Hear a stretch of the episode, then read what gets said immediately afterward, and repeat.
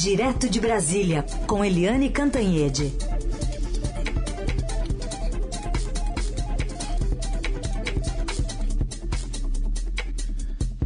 Oi, Eliane, bom dia. Bom dia, Raíssen, bom dia, Carolina, ouvintes. Oi, Eliane, bom dia, bem-vinda. Queria começar contigo falando sobre essa passagem né, do presidente na abertura da Assembleia da ONU e também sobre a condição de saúde do ministro da Saúde. Aí eu penso aqui a pergunta do Guilherme, que quer saber de você. Quem vai pagar as 14 diárias de hotel cinco estrelas em Nova York para o ministro da Saúde fazer a quarentena por estar com Covid? Será com dinheiro público? E ele colocou em risco outras pessoas na ONU? Oi, Guilherme, bom dia.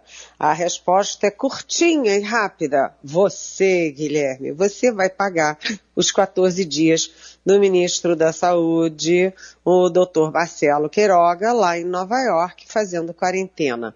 Você, eu, Carolina Heissen e todos nós, né? Porque ele está a serviço, né? Ficou doente a serviço, logo é, quem paga é o dinheiro público. Agora, realmente, gente, essa comitiva do presidente Jair Bolsonaro a Nova York, a ONU, que deveria ser um grande momento para o presidente brasileiro, como sempre é para todos os presidentes, né? Porque o Brasil é que abre a Assembleia Geral Anual da ONU. E sempre é um grande momento para dar os recados para o mundo, os recados aqui pro, internamente, reverberando aqui internamente no Brasil. E dessa vez foi uma tragédia, um fiasco. Começou mal e terminou mal. Começou mal com o presidente Jair Bolsonaro sem vacina, né, proibido de entrar nos restaurantes e obrigado a comer uma pizza ele com os ministros, assessores, etc., etc., numa calçada da, de Nova York, né, da Big Apple. Isso já é um vexame, é uma foto que é um vexame. Os bolsonaristas de internet podem achar bem bonitinho, mas o fato é que isso não é coisa de estadista, isso não tem a compostura que o cargo exige. É, os jornais internacionais, né, estrangeiros, badalaram muito isso do presidente Bolsonaro chegar é, sem vacina e aquela imagem do, uh, do ajudante lá, do funcionário da ONU, passando álcool na bancada, trocando o microfone, depois do Bolsonaro para via fala do Joe Biden, diz muita coisa.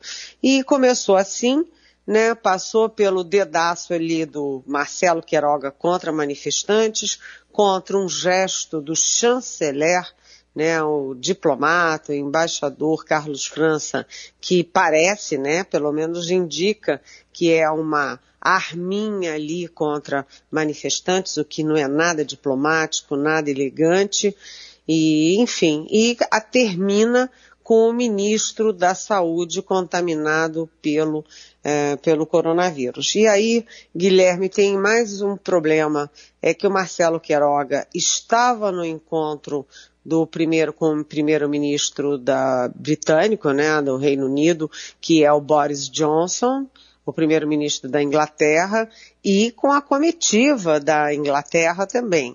E o ministro Marcelo Queiroga já contaminado, né, véspera de, de demonstrar os sintomas, também estava é, embrenhado dentro da ONU, tendo contato não apenas com a comitiva brasileira, mas com todo mundo. Então, o Brasil sai pela porta dos fundos da ONU e, da Nova, e de Nova York, porque todo mundo teve que fazer quarentena, se trancar. Agora, é a maior comitiva que eu já vi. Foi ministro de tudo quanto é jeito, assessor de tudo quanto é jeito, mas é, agenda oficial, que é bom, necas. O Bolsonaro mesmo só se encontrou com Boris Johnson e com o presidente da Polônia, que é um líder da direita internacional. Mas ele podia ter se encontrado com Joe Biden no hotel, porque os dois estavam no mesmo hotel de Nova York, não se encontrou. Poderia ter se encontrado na ONU, já que Bolsonaro falou e em seguida veio o Biden, mas também não se encontraram. Então, realmente foi Dinheiro perdido, tempo perdido e muito vexame, viu? Bom, Helena, agora falando do discurso propriamente, né, dessa viagem que começou em pizza e terminou em, em contaminação aí do, do ministro, mas teve o discurso aí no meio, uma repercussão bem negativa na imprensa internacional e o nosso Estadão Verifica fez a checagem de inverdades também, de exageros, enfim, o que, que você analisa do discurso? Olha, o discurso foi outro grande fiasco. Uh, até onde a gente sabe, o discurso original foi feito pelo Itamaraty com o apoio do almirante, aliás, almirante da ativa, Flávio Rocha, que é o secretário de Assuntos Estratégicos e que é próximo do presidente Bolsonaro, está ali do lado, é uma espécie de conselheiro, traz moderação e bom senso ao Bolsonaro. Aí a origem foi essa, mas o Estadão apurou e divulgou ontem que simplesmente o filho do presidente Bolsonaro, aquele Eduardo Bolsonaro, que é deputado, que o Bolsonaro esperou completar a idade mínima para indicá-lo a embaixador em Washington e não deu certo por motivos óbvios. Mas enfim, que o Eduardo Bolsonaro meteu ali a caneta e fez mudanças para acomodar ali o interesse, acomodar, acomodar o alvo de sempre, que são os fanáticos de, da internet. E, e não deu certo, não deu certo porque realmente, assim, para resumir, porque a gente poderia falar horas sobre esse discurso, mas para resumir, o presidente do Brasil, né, virar as costas para o mundo inteiro, para a Organização Mundial de Saúde, para a Anvisa, para a Agência Sanitária dos Estados Unidos, para a Agência Sanitária Europeia, virar as costas para o mundo civilizado para defender. Ele não citou a expressão imunidade de rebanho, mas foi o que ele defendeu, porque ele criticou é, o isolamento social, disse que a, a, a que os governadores é que levaram ao problema econômico por causa do isolamento social. Ele, ele condenou, é, ele condenou tudo. Ele condenou tudo e ele fez uma defesa na contramão de tudo do tal do tratamento precoce. Ou seja, ele continua insistindo em cloroquina, em vermectina, e ele que não tomou a vacina disse lá na ONU, e eu tomei esse, eu usei esse tratamento precoce. Ou seja, o presidente da República realmente faz o Brasil passar vexame no exterior. Ele defender é, a essa altura do campeonato, medicamentos que são rejeitados pelo mundo inteiro para a Covid é demais. Ele defender a imunidade de rebanho, criticando os governadores, também é demais. Agora, o Bolsonaro tergiversou e criou meias verdades em relação à economia, ele pintou um Brasil paralelo, né? Um Brasil que só existe na cabeça dele, onde está tudo uma maravilha, que está o crescimento, desemprego, está tudo muito bom. Mas nós sabemos aqui que a previsão de crescimento cai sistematicamente todo mês, mês a mês, inflação alta, juros altos, é, desemprego é, é, horrível e além do desemprego, o, os desiludidos que nem procuram mais emprego. A situação econômica é gravíssima, todo mundo sabe disso. E o presidente mentiu descaradamente na área de meio ambiente. O André Borges nosso repórter de Brasília, fez um belo texto mostrando, né? O presidente disse, ah, caiu o desmatamento e de agosto para agosto, né? Agosto de 2021 em relação a 2020. Ele falou isso um dia depois de um balanço dramático de como o desmatamento, as queimadas, enfim, a destruição da Amazônia é galopante. Enfim, olha, é, salva-se pouco do discurso do presidente, que terminou é, com uma coisa também na contramão do mundo inteiro, defendendo a família tradicional, ou seja, mulher e homem, é, como base, como fundamento da civilização. O mundo inteiro acolhe os casamentos LGBTI, os casamentos, é, enfim, as pessoas têm o direito de viver de acordo com a sua orientação sexual e de acordo com seus amores. Você tem, é livre para amar livre para construir a sua família. Aliás, o presidente, que já casou três vezes, vive insistindo em decidir como tem que ser o casamento dos outros. Cada um tem que saber como é, é qual é o seu direito de ser feliz, né? O discurso, sinceramente, repercutiu pessimamente na opinião pública entre diplomatas brasileiros e estrangeiros e na mídia internacional toda. É, tem uma máxima, né, que é atribuída a Delfim Neto, que é os números podem confessar qualquer coisa desde que bem torturados, né? Essa questão é. do meio ambiente foi, foi nesse sentido. Eliane Cantanhede conosco direto de Brasília. Eliane, quando caiu, você estava respondendo aqui na pergunta da nossa ouvinte, que a Carol fez, a, a Paula Venturini, né, do, ainda sobre o discurso do presidente Bolsonaro.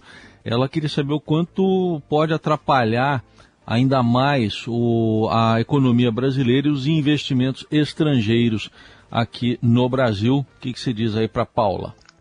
Pois é, Paula, eu estava te dizendo que isso é uma das questões dramáticas desse negacionismo plural do presidente Jair Bolsonaro, negacionismo no ambiente, negacionismo na educação, na cultura, é, na própria economia e na pandemia, né?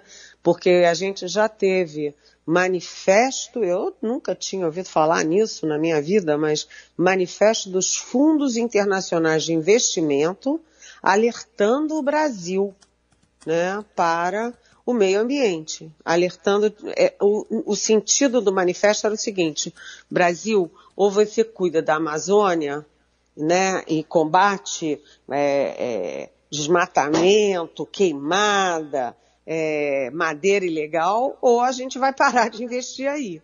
Foi um recado bastante claro.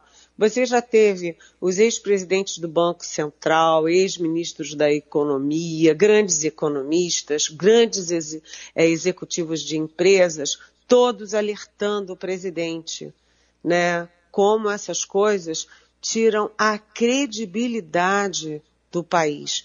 Ontem o nosso colunista, professor de Harvard, uma figura muito, muito culta, interessante, o Hussein Kalut, estava dizendo, o problema do Brasil não é mais de perda de imagem, é de perda de credibilidade internacional.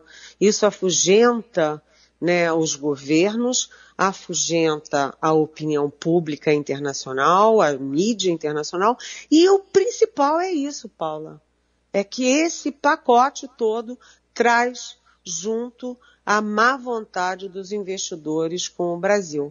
Ninguém quer investir num país em que o presidente fala esse monte de absurdos, né, de, de futuro incerto e não sabido, sabe? É uma coisa assim assustadora tudo isso, Paula.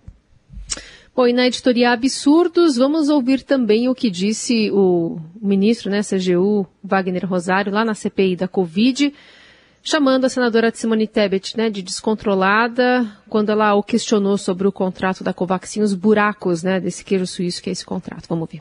Nós já tivemos um procurador-geral da República engavetador também, né? E agora nós temos um, um controlador-geral da União que também passa pano, deixa as coisas acontecerem. Bem, senadora, com todo respeito à senhora, eu recomendo que a senhora lesse tudo de novo, porque a senhora falou uma série de inverdades aqui. Não faça isso. A senhora pode, a senhora pode dizer que eu falei inverdade, mas não me peça para fazer Releia. algo Na que eu sou senadora falou... da República. Não, não, não se trata A senhora está assim. totalmente descontrolada.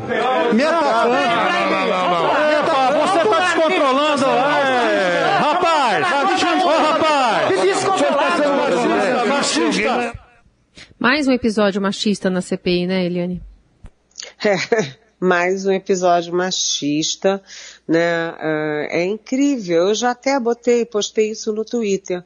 Eles chegam lá, é, pianinho com os senadores e engrossam, né? E rugem quando são as senadoras. Tem um aspecto aí meio freudiano nessa história que a gente não consegue entender. Eles querem se mostrar fortes e machões, quando falam as senadoras. Isso tem sido recorrente aí na CPI e é um caso a ser estudado. Agora, o que eu acho muito interessante é a demonstração de desespero da ala bolsonarista. porque o ministro da Saúde, um médico, presidente da Sociedade de Cardiologia, né, dá dedo para manifestante, né, o chanceler, um diplomata embaixador que faz sinal de arminha com a mão contra manifestante, né, é, é, eles estão eles estão meio apavorados. O, o, o controlador é, geral da União ontem é que estava descontrolado. Ele acusou a senadora Simone Tebet de uma coisa que ele estava sendo. Ele foi chamado, é, talvez equivocadamente, pelo é, Eduardo Girão, que é um senador que insiste muito nas mutretas que aconteceram durante a pandemia em alguns estados. Então, o, esse Wagner Rosário, ele estava ali para falar de 53 operações é, envolvendo vários estados e 164 milhões de reais ali da pandemia. Era isso que ele tinha que estar tá falando. Mas ele, na ânsia de, de agradar o chefe, né, como todos eles fazem, agradar o mito, ele perdeu o controle e começou a falar besteira. E olha, ele falou para a pessoa errada essa coisa de ter que ler de novo, porque se tem alguém que é muito disciplinada, que lê tudo direitinho, que faz o dever de casa, que chega com tudo anotado, com a pergunta bem clara, bem feita, é a senadora Simone Tebet. Depois, é, a própria senadora disse que ele pediu desculpas a ela, depois ele repetiu o pedido de desculpas na, na, pelo Twitter, mas o estrago estava feito. E ele demonstrou algo que não é só dele, é do bolsonarismo. O bolsonarismo está dando sinais de desespero, gente. Muito bem. E tem pergunta ainda sobre a CPI que os ouvintes mandam. Essa aqui é de áudio, mandada pelo ouvinte Gabriel. Vamos ouvir. Daqui a pouquinho a gente traz aqui então a pergunta do, do Gabriel. Ainda não está no ponto aqui. Deixa eu ver se já está. Agora já está. Vamos lá então. Além da, do machismo ontem na CPI, as atitudes do Wagner do Rosário não demonstram um aparelhamento do Estado uma vez que este já é omisso. Bom dia a todos, Gabriel de São Caetano do Sul. Olá, Gabriel de São Caetano do Sul. Sempre bem-vindo, muito obrigada pela pergunta. Sim, é um aparelhamento sim, né? O presidente Bolsonaro, é, em vez de escolher os melhores, escolheu os mais bolsonaristas, né? Aqueles todos, o lema que prevalece no governo é é, um manda e o outro obedece. Um manda e todos obedecem é, piamente. Né, sem contestação, inclusive os ministros da saúde, como a gente viu, inclusive general é, da ativa, inclusive almirante da ativa, essas coisas. E o fato é o seguinte, é, todo mundo é, preocupado não em fazer o melhor para a nação, mas para fazer o melhor, o que mais agrada ao presidente. Eu concordo com você. A sua pergunta, Gabriel, embute uma já uma resposta nela mesmo. Está muito aparelhado e está faltando quem diga ao presidente, presidente, menas, Menas. No outro dia eu brinquei com isso do Menas e um, um ouvinte nosso reclamou. Não é Menas, é menos. Mas Menas é uma expressão, uma caricatura que, que se usava muito num programa de, de comédia. Ô, ô, Carol, Carol e Eliane, só vou pedir um, uma licencinha para vocês que eu fui ver aqui as desculpas que o ministro pediu e está naquele modelo, viu? Eu estou lendo aqui, ó. Uh, reitero meus pedidos de desculpas caso minhas palavras tenham lhe ofendido. Aí no final, estendo minhas desculpas a todas as mulheres que tenham se sentido ofendidas. Então foi no sentido, naquele modelo padrão de pedir desculpas. Desculpa, desculpa é, qualquer coisa se a carapuça serviu, né? Bem isso. Isso, é, foi assim. Tá Agora, tá no, eu e tá a Carol, eu e a Carol, que estamos aí no grupo das mulheres que se sentiram ofendidas, pedimos, ministro, menos, menos. né? é, não dá para miar com os senadores e rugir com as senadoras. Fica muito esquisito, viu, ministro? Fica mesmo. Além disso, mandar a senadora Simone Tebet é, reler o que ela já leu muito bem lido é feio. O senhor tinha muitas coisas que o senhor poderia ter falado É, e aí eu concordo com os senadores de que quem reage como o senhor reagiu é porque não tem o que dizer, não tem as respostas. Aliás, o, o áudio estava aberto, o presidente da, da, CPI, o senador Omar Aziz, não sabia e se referiu ao CGU como, enfim, usou um palavrão para dizer que ele estava petulante e usou um adjetivo palavrão. Ou seja, os ânimos estavam exaltados. O fato é que a CPI tem muita coisa e isso vai deixando o governo, os governistas e o próprio presidente Bolsonaro fora de rumo. Até porque o, próprio Wagner Rosário não é um, um, personagem novo em Brasília, né? Ele já passou por diversos governos, diversos cargos, até é, cargos técnicos, e, e, perde a linha nesse, né? Perde a linha, é, especialmente nesse, nesse cargo aí como CGU, representando esse governo. Eliane, queria que você falasse um pouquinho... de quem não tem o que dizer, viu, Carolina? Ah, Típico sim. de quem não tem o que responder, né? Exatamente. Queria que você falasse um pouquinho sobre o depoimento de Pedro Benedito Batista Júnior hoje, né, diretor executivo da, da Prevent Senior, nesse flanco que está sendo agora investigado pela CPI da operadora de saúde que ocultou mortes de pacientes em estudos, né? Enfim, vou ser questionado sobre esse kit Covid, que no final das contas está em super pauta por conta também da menção ontem do presidente da República, e pode ser um elo, né, dessa questão do, do gabinete paralelo, do, do aconselhamento paralelo do presidente, que se fecha um ciclo quando se vê uma operadora de saúde usando é, o que prega o presidente da República e seus assessores, né? Excelente você trazer isso, Carol, excelente, porque a Prevent Senior, na minha modesta opinião, é uma das é, questões mais graves de tudo que foi descoberto pela CPI. A gente já tem é, escândalos em série, né, com a Davat vendendo terreno na Lua, tem a Precisa vendendo vacina que não é é, autorizada, não era autorizada nem pela Anvisa, nem por coisa nenhuma, e por preço exorbitante. É, já tem todo o negacionismo, né, um tsunami de negacionismo do presidente da República, o desprezo pela Pfizer desprezo, desprezo pela Coronavac, mas é, eu acho que na questão da Prevent Senior tem um aspecto ali, um viés nazista, um, é, um viés é, menguelista, entendeu? Do Mengele, que é muito chocante. Por quê?